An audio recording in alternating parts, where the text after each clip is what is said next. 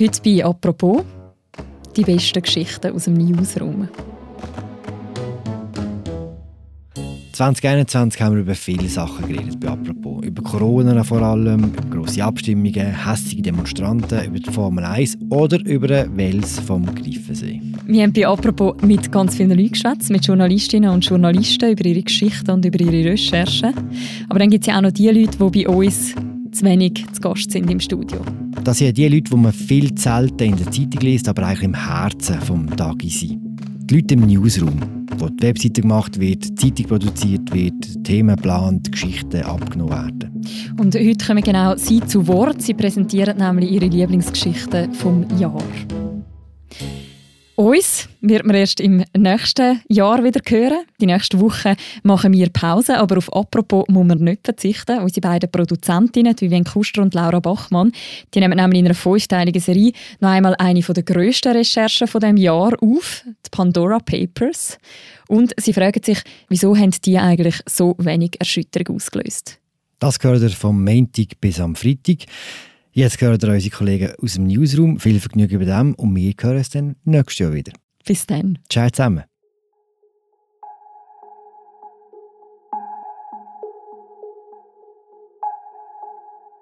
Mein Name ist Angela Barandun. Ich bin Nachrichtenchefin vom Tagesanzeiger und der Redaktion Tamedia. Eine von den Geschichten, die mir am meisten in Erinnerung geblieben ist im letzten Jahr, ist Tod im Goldküstenexpress von Martin Huber. In dieser Geschichte geht es um ein Zugunglück, das vor 50 Jahren stattgefunden hat. Am 17. Januar 1971 sind acht Leute gestorben, 17 sind schwer verletzt worden, weil zwei Züge an der Goldküste ineinander eingetatscht sind. Das Spezielle an dem Unglück ist, dass es nicht das einzige tödliche Unglück war an diesem Tag. Im Kanton Zürich, in Kloten, sind am gleichen Morgen 45 Leute bei einem Flugzeugabsturz gestorben. Und der Mann, der die beiden Unglücke fotografieren musste, war der gleiche. Das Unglück war auch darum speziell, weil der Mensch, der als Erster vor Ort war, ist, sehr bekannter Politiker und vielleicht auch jemand, den man nicht als ich würde jetzt mal sagen, Menschenfreund vielleicht so in Erinnerung hat und würde in so eine heldenhafte Position rücken, wie er bei dem Unglück wahrscheinlich tatsächlich wahrgenommen hat. Das war der Christoph Blocher.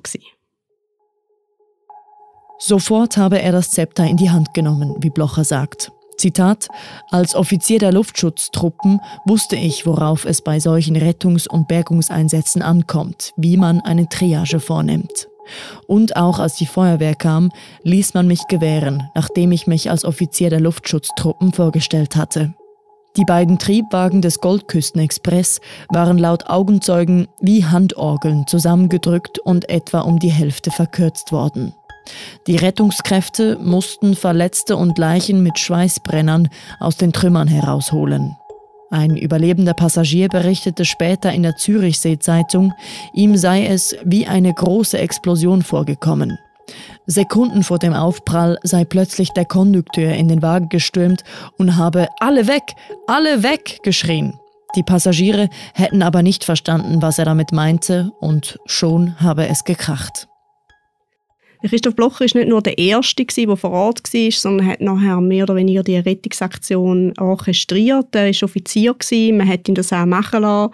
Er hat angepackt. Er sagt selber, er den Mantel, den er dort getragen hat, hat er nachher wegrühren weil er voll Blut war. Er hat Leute selber zum Zug rausgezogen und unter anderem ein Mann, der dem sein Tod ist wahrscheinlich auch mitentscheidend für die weitere Karriere von Christoph Bloch. Der Mann war der Chef der lokalen FDP und hat kurz vorher den Christoph Blocher angefragt, ob er nicht bei ihnen beitreten Er ist dann bei dem Unglück ums Leben gekommen und äh, das Zeit darauf ist der Christoph Blocher in die SVP eingetreten. Die Geschichte ist darum speziell einerseits, weil sie etwas Historisches nochmal erzählt, Sachen, die eigentlich so ein im journalistischen Alltag, so Jahrestage sind eher etwas Langweiliges, aber sie erzählt Sachen, die man bisher noch nie gehört hat, dass der Christoph Blocher dort so eine wahnsinnige Rolle gespielt hat, das ist meines Wissens nie thematisiert worden. Speziell war auch, dass der Christoph Blocher bei dieser Geschichte geredet hat und äh, erzählt hat und der Fotograf, der beide Unglücke fotografiert hat. Das ist einfach so eine verrückte Begebenheit und dass man das nach 50 Jahren nochmal anschaut und nochmal so kann erzählen kann, ist sehr speziell. Was auch speziell ist, ist, dass das nichts ist, was von langer Hand geplant war. Es ist eine Geschichte, die aus dem Tag aus entstanden ist. Er hat jemand, den Martin Huber, am Morgen früh das Telefon in die Hand genommen, hat gefunden, ja, es ist ein wichtiger Jahrestag, ist interessant, dem gehe ich nach. Und seine journalistische Nase hat ihn von dort aus zum Viktor Daman geführt, wo der Fotograf war, zu Gemeinschreiber, zum Christoph Blocher, wo auch nachher sehr freimütig erzählt hat. Und das ist für mich etwas sehr Spezielles. Dass man Geschichten auszeichnet, wo man lange daran geschafft hat, wo ein Journalist Monate oder vielleicht sogar also Tage, Wochen oder, oder mehrere Monate Zeit hat, um daran zu arbeiten, das, ist, das kommt ganz oft vor. Aber dass man auch die kleinen Perlen hervorhebt, Sachen, wo jemand wirklich in einem Tag einfach eine grauhaft gute Bühne gemacht hat, das kommt eben selten vor. Und darum finde ich die Geschichte so lässig. Weil der Martin Huber am Morgen angefangen hat und am Abend eine super Geschichte beieinander hat. Und der andere Grund, wieso ich die Geschichte so lässig finde, ist, weil sie über bekannte Menschen redet, der Christoph Blocher, und sie zeigt aber wirklich eine völlig andere Seite von dem Christoph Blocher auf. Sie macht ihn für mich durch das sehr menschlich und auch sehr sympathisch. Und ich finde es total wichtig in dieser Zeit, wo wir auch oft von verhärteten Fronten und Gräben und Spannungen reden, dass man einfach auch mal überlegt, was für Sachen man lässig findet an jemand anderem, wo man vielleicht sonst politisch vielleicht nicht auf der gleichen Linie ist oder wo man vielleicht sonst als Gegner sieht oder was auch immer. Aber das ist wirklich, ich glaube, der Christoph Blocher hat dort wirklich einen sehr guten Job gemacht.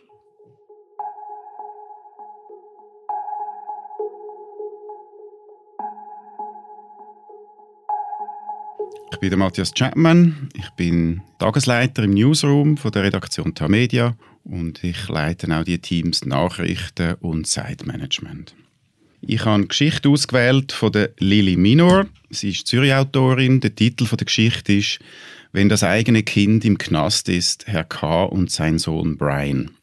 Das ist eigentlich eine Familiengeschichte. Die Familie von Brian alias Carlos, der junge Mann, wo wir 2013 in einem SRF-Doc kennengelernt haben und seither ganz viel über ihn gelesen haben, Genauer gesagt aber geht es in dieser Geschichte um den Vater von Brian. Er ist der Protagonist von dieser Geschichte. Die Autorin fragt dann auch relativ bald einmal, wie hält man das aus als Vater? Also die Frage, wenn man den Sohn nur noch durch die Scheibe sieht im Gefängnis, nicht mehr mit ihm zusammen sein wie haltet man das aus? Und das ist eigentlich eine Geschichte, die die Frage versucht zu beantworten, implizit. Also nicht explizit, man hat nicht, nicht eine Anleitung, aber am Schluss hat man das Gefühl, man man, man kennt den Mensch, den Vater, und weiß, wie er irgendwie mit dem umgeht. Es ist ein Rückblick auch auf die Kindheit von Carlos. Man sieht oder liest, wie sich die Eltern kennengelernt haben. Die Mutter ist aus Kamerun, sie haben teilweise in Paris gelebt, der Vater hat pendelt zwischen Zürich und Paris. Es geht um Erziehung und um ganz viel. Es kommen auch viele Stimmen zu Wort. Und es hat sehr schöne Illustrationen. Der Vater will ja nicht, dass man ihn erkennt. Es äh, gibt keinen Namen. Er heißt Herr K. in dieser Geschichte und es gibt auch kein Foto von ihm, sondern eine schöne Illustration im Atelier. Er ist Architekt. Das hier ist die Geschichte von Herrn K., dessen einziges Kind schon im zarten Alter von zehn Jahren ins Gefängnis gesteckt wurde. Jemand hatte Brian fälschlich der Brandstiftung beschuldigt. Mit 17 wurde Herr K.'s Sohn zum Protagonisten einer beispiellosen medialen und politischen Schlammschlacht. Und noch heute ist Brian für manche ein Monster, das für immer weggesperrt gehört. Rechtskräftig verurteilt wurde er bisher zweimal für eine Messerstecherei im Teenageralter sowie als 21-Jähriger nach einem Faustschlag wegen versuchter schwerer Körperverletzung.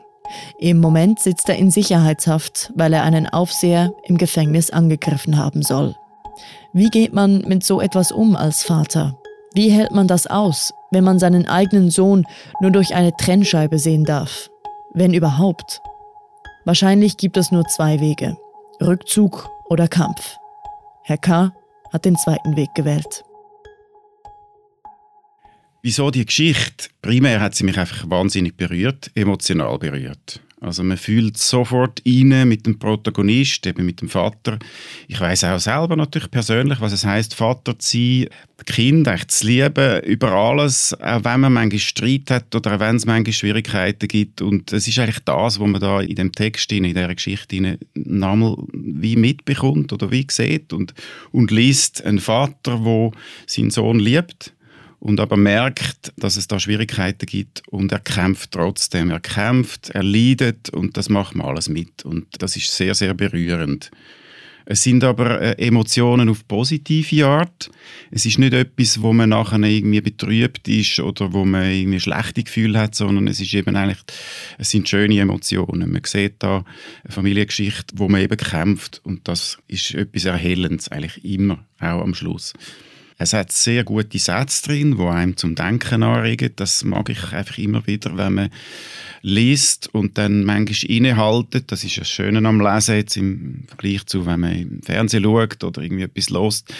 Man drückt ja dann nicht auf Pausentaste und überlegt, was haben die gesagt. Aber beim Lesen ist das eben das Schöne, man kann das Tempo selber bestimmen und das ist bei dem Text, bei dieser Geschichte auch so, dass es manchmal einfach ein paar Sätze hat, wo man darüber nachdenkt und nachher liest man wieder weiter. Und es liest sich aus einem Guss. Und was mir auch gefallen hat, ist generell einfach die andere Perspektive. Oder wir haben das Gefühl, wir kennen den Brian, wir haben schon unheimlich viel über, über die Geschichte gelesen und jetzt kommt die Perspektive vom Vater. Das ist eigentlich etwas komplett Neues und das tut eigentlich jedem Thema gut, wenn man es von einer anderen Perspektive anschaut. Vielleicht ganz extrem ausgedrückt, mir hat es Glücksgefühl gegeben am Schluss und das ist für mich immer das Schönste, wenn ich lese, wenn ich am Schluss ein Glücksgefühl habe. Das klingt jetzt ein bisschen komisch, weil es ist ja eigentlich eine tragische Geschichte. Aber weil es eben eine Geschichte ist, wo es um Menschen geht, die zwar leiden, aber auch kämpfen für eine Sache und das sehr schön beschrieben wird von der Lili Minor. Darum hat mich das glücklich gemacht und darum finde ich auch, lohnt es sich wirklich, das zu lesen.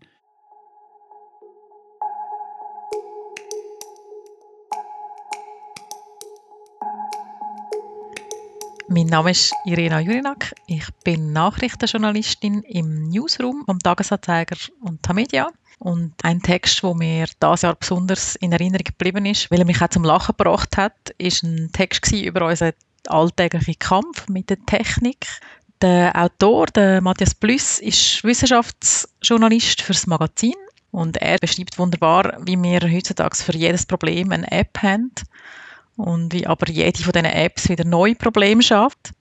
Durch das entsteht das IT-Produktivitätsparadox, so heißt das in der Wissenschaft. Und das bedeutet, dass wir durch all die Apps und Softwares gar nicht unbedingt immer so viel schneller sind, wie wir meinen, weil wir müssen umlernen und uns angewöhnen. Und auch, weil ein bisschen die Bürokratie Einzug gehalten hat in unsere Büros. Ich verspürte ein gewisses Unbehagen. Die Kadenz der Neuerung ist mir zu hoch. Ich liebe die Routine. Mein Leitspruch ist Never change a winning team. Als jemand, der seit seinem 13. Lebensjahr mit einem Hochgeschwindigkeits-Zehnfingersystem unterwegs ist, hat es für mich zum Beispiel etwas Demütigendes, Botschaften mit zwei Fingern auf einem Minischirm zu tippen.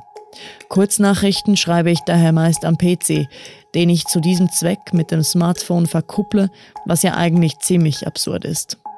Doch solche Krücken für digital Hinterherhinkende gibt es längst nicht überall.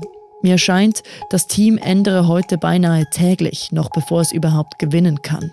Updates, Tools, Apps werden mit hoher Kadenz aufgezwungen und wenn ich nicht mitmache, bin ich schnell abgehängt. Ich habe den Text ausgesucht, weil er sehr lustig ist. Ich habe mehrmals lachen, als ich den gelesen habe. Ich habe mich auch total wiedererkannt in diesen Passagen, in diesen Beispielen auch, wo, wo der Matthias Blüss hier beschreibt. Eines von seinen Beispielen ist, dass er zum Beispiel WhatsApp lieber am Computer auf der Tastatur schreibt, weil er so schneller ist und ich bin genau so. Ich bin auch, ich bin, wenn ich mit zwei Fingern auf dem Smartphone-Bildschirm muss Nachrichten tippen, bin ich so langsam. Und wenn es immer geht, mache ich das am Computer auf der Tastatur. Dann hat er auch lustige Beispiele drin. Die Autokorrektur, wo es ja im Internet auch ganz viele Beispiele gibt, lustige, wo man ein Wort hineinschreibt und Autokorrektur macht etwas total anderes und völlig sinnfremdes daraus. Gerade jetzt auch in der Homeoffice-Zeit ist auch das Thema Videoanrufe ist auch so ein technisches Thema, wo einfach nervt. wo, wo man irgendwie so wertvolle Zeit verliert, weil, weil der Kopfhörer nicht funktioniert oder das Mikrofon, wenn man die anderen Leute nicht hört, weil die Internetleitung zu langsam ist, ja, weil der Browser abstürzt. Das greift der Text so wunderschön auf. Und er sagt selber auch, es ist natürlich all die Technik oder all die Apps, die haben vieles einfacher gemacht. Ich meine, es geht viel schneller, irgendwie ein Billett zu kaufen. Ich werde auch nicht mehr ein Billett am Automat kaufen oder am Schalter. Es ist sehr nützlich und hilft uns auch im Alltag. Also und ich schätze das auch total. Es ist einfach schön, dass jemand mal so in Wort gefasst hat, was eben auch nervt an diesen Sachen.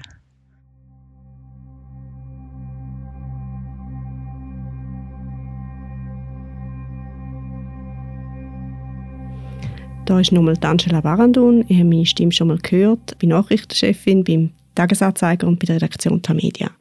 Mein Gespänli in meinem Job, der Patrick Kühnis, ist im Moment leider nicht bei uns. Er fällt aus für ein Weile und wir wünschen ihm ganz herzlich gute Besserung. Er hat aber auch eine Geschichte ausgelesen und ich würde die gerne an seiner Stelle hier präsentieren. Die Geschichte ist Rudis brutaler Tod von Kevin Brühlmann. Es geht um einen Obdachlosen in Zürich, wo scheinbar grundlos zu Tod geschlagen worden ist. Das ist passiert im September und hat viele Reaktionen ausgelöst. Es war ein junger Mann, der sich kurz darauf eben gestellt hat. Und es ist über Tage hinweg spekuliert worden, der junge Mann, ist der allein gewesen? Was hat ihn dazu gebracht, so eine Tat zu vollbringen? Er hat ja auch gefilmt. Man hat über das Video geredet. Es ist auf Snapchat umgegangen. Man hat überlegt, zu was führen die sozialen Medien bei diesen jungen Leuten? Und das ist am Wochenende passiert. Und am Ende dieser Woche, wo man so viel spekuliert hat, ist nachher der Text von Kevin Brühlmann rausgekommen und es ist eine Art Nachruf auf dem Rudi sein Leben. Es erzählt, wer der Rudi, der Obdachlose war, was er gemacht hat. Stimmen kommen zu Wort. Er versucht ein bisschen nachzuerzählen, wieso dass der Rudi überhaupt auf der Straße gelandet ist, was wichtig ist in seinem Leben, was er für Träume hat, was er für ein Velo gefahren ist. So Sachen erzählt der Kevin uns. Rudi ist tot. Die bunt angestrichene Bank, auf der er in den letzten Jahren schlief, kaum breiter als ein Schuhkarton, ist leer. Warum der Rudi? sagte ein junger Mann, höchstens 20 Jahre alt, mit der Statur eines Boxers. Er steht neben Rudis Bank, wo sie oft stundenlang miteinander geredet und geraucht haben. Nun hat er die Kapuze seines Pullovers tief ins Gesicht gezogen. Seine dunklen Augen sind feucht. Alter, warum?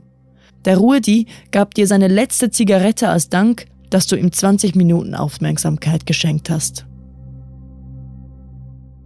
Der Täter kommt nur sehr kurz vor in dieser Geschichte. Man erwähnt, dass es den gegeben hat und dass er es gemacht hat und dass man wahrscheinlich auch nie wird wissen, wieso dass der jetzt mitten in der Nacht ein wehrloser Mensch 25 Mal ginket hat, bis er gestorben ist.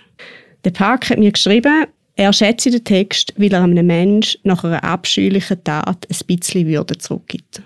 Und ich finde, er hat total recht. Wir schauen viel zu oft auf Täter bei solchen Geschichten und wieso haben sie es gemacht. Und ja, eigentlich wäre es doch wichtig, dass wir uns so ein bisschen emotional auch ein versuchen, an dem Opfer anzunähern. Und darum ist der Text so lässig, weil er sich eigentlich nicht um den Täter kümmert, sondern dem Opfer nachgeht und dem Opfer eine Plattform gibt und nicht dem Täter.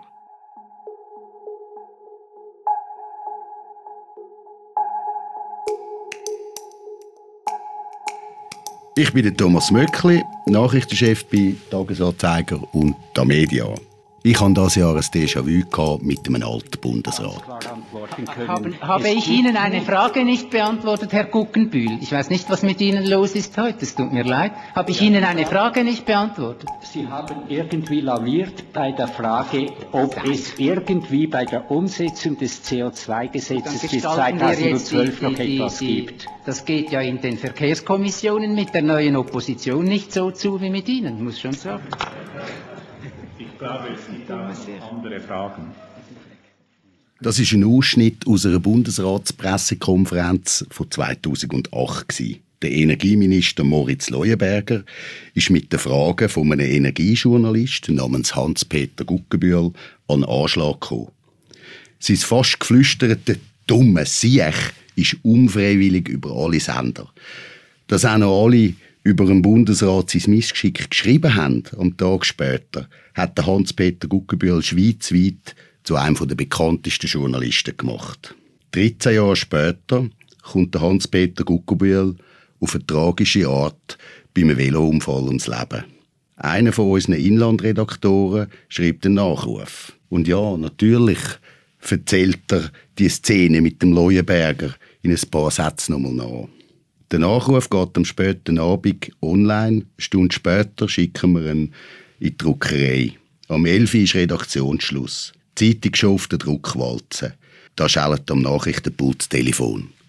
Bundesrat Moritz Leuenberger am Apparat. Er sei auch schwer betroffen vom Tod vom Kollegen Guggenbühl. Es sei aber schwierig für ihn, dass sein Missgeschick 13 Jahre später in dem Nachruf nochmal aufgewärmt werde. Aber die Leute erinnern sich doch auch genau darum, nur der kritische grüne Journalist, der mit seinen Fragen Probleme in der Energiepolitik teilweise vorweggenommen hat. Darum gehört es doch in seinen Nachruf. Versuchen wir, den Abschnitt zu verteidigen. Das können schon verstehen, antwortet der Altbundesrat.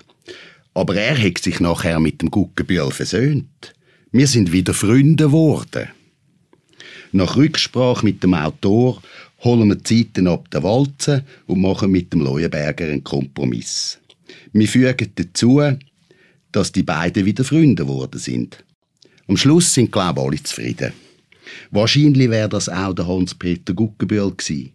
Wir sind überzeugt, er hätte nichts dagegen gehabt, dass wir die Szene nochmal erzählen diesen ausschließlich salbungsvollen Nachruf und die totale Zensur von einem Altbundesrat, das hätte mir überhaupt nicht gepasst.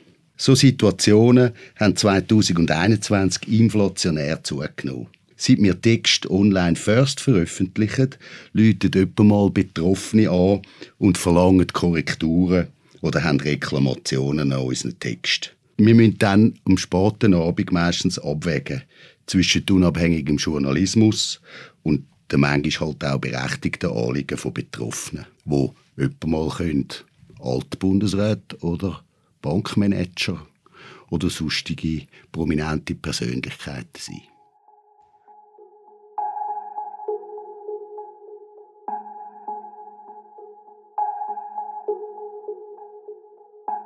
Mein Name ist Adrian Zurbrücken, ich bin der stellvertretende Chefredaktor von der Redaktion Tamedia eines von diesen Lesestücken, das mich besonders beeindruckt hat im letzten Jahr oder im entgehenden Jahr, ist «Wer ich wirklich bin», ein langes Lesestück mit Martina Hingis, das erschienen ist im Magazin. Für das Stück haben sich Christoph Getsch und Michael Krogerus zwei Jahre lang der ehemaligen Tennisspielerin Martina Hingis angenähert, haben recherchiert, sich mit Weggefährtinnen, Gegnerinnen von Florida bis Taiwan unterhalten. Vor allem aber haben sie mit ihr selber geredet, mehrfach, auch mit ihrer Mutter, der Melanie Molitor, die eine wichtige Rolle spielt in ihrer Geschichte. Sie sie, ich zitiere, in Tennishallen und Restaurants, auf Spaziergängen, bei Hingis zu Hause und in ihrem Stall, wo sie uns ihre Pferde zeigte, haben sie sie getroffen und darüber geschrieben. Im Juni 2020, wenige Tage nach dem Ende des Corona-Lockdowns, saßen wir in der Lobby des Grand Resort Bad Ragaz und die größte Sportlerin, die die Schweiz je hatte, die lange so gut wie nichts mit den Medien zu tun haben wollte, schaute uns fragend an. Es war nicht ganz einfach gewesen, mit Martina Hingis ins Gespräch zu kommen. Nach vielen Absagen über Jahre hinweg hatte sie schließlich doch eingewilligt, mit uns zu reden. Aus einem Gespräch waren viele geworden, in denen sie uns nach und nach ihr Leben erzählte.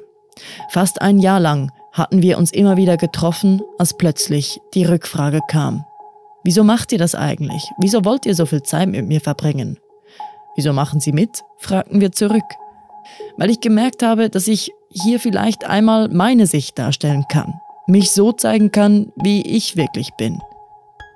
Ich denke, die Chance ist da. Ich hoffe, es kommt auch so. Rausgekommen ist von mir aus gesehen ein episches Porträt, das die Karriere von der besten Sportlerin, die die Schweiz je hat, nachzeichnet. Es ist eine Coming-of-Age-Geschichte irgendwo von einer Person, die in der Öffentlichkeit erwachsen wird. Es ist Geschichte von einer Flucht aus der Perspektivenlosigkeit in der Tschechoslowakei in die Schweiz und es ist auch Geschichte von einer wirklich speziellen Mutter-Tochter-Beziehung. Aber der Text ist von mir aus viel mehr als ein Porträt. Er ist ganz nebenbei eine Liebeserklärung als Tennis. Das Spiel, das mental so brutal ist, aber gleichzeitig so leicht aussieht, wenn man vor dem Fernseher hockt und zuschaut. Besonders wenn Martina Hingis spielt oder, oder Roger Federer spielt. Vor allem aber ist der Text für mich eine Geschichte über die Schweiz, über ein Land, das sich furchtbar schwer tut mit erfolgreichen Frauen und mit einer erfolgreichen Frau mit ausländischen Wurzeln sowieso. Das ist schließlich auch von mir gesehen der Ausgangspunkt von der Recherche den beiden Kollegen. Warum hat das Land die Ausnahmesportlerin anders als Roger Federer nie ins Herz geschlossen, stattdessen immer misstrauisch beäugt? Oder Roger Federer hat schließlich äh, nicht nur Schweizer Wurzeln. Ich denke, jeder wo, und jede, die diesen wunderbaren Text gelesen hat, hat am Schluss ein ganz anderes Bild von Martina Hingis. Ein viel differenzierteres, ein viel sympathischeres irgendwo auch. Und ich denke, damit haben unsere beiden Kollegen etwas Wunderbares geschafft. Sie haben es nämlich geschafft, dass sich Martina Hingis und die Schweiz irgendwie wie versöhnt haben miteinander.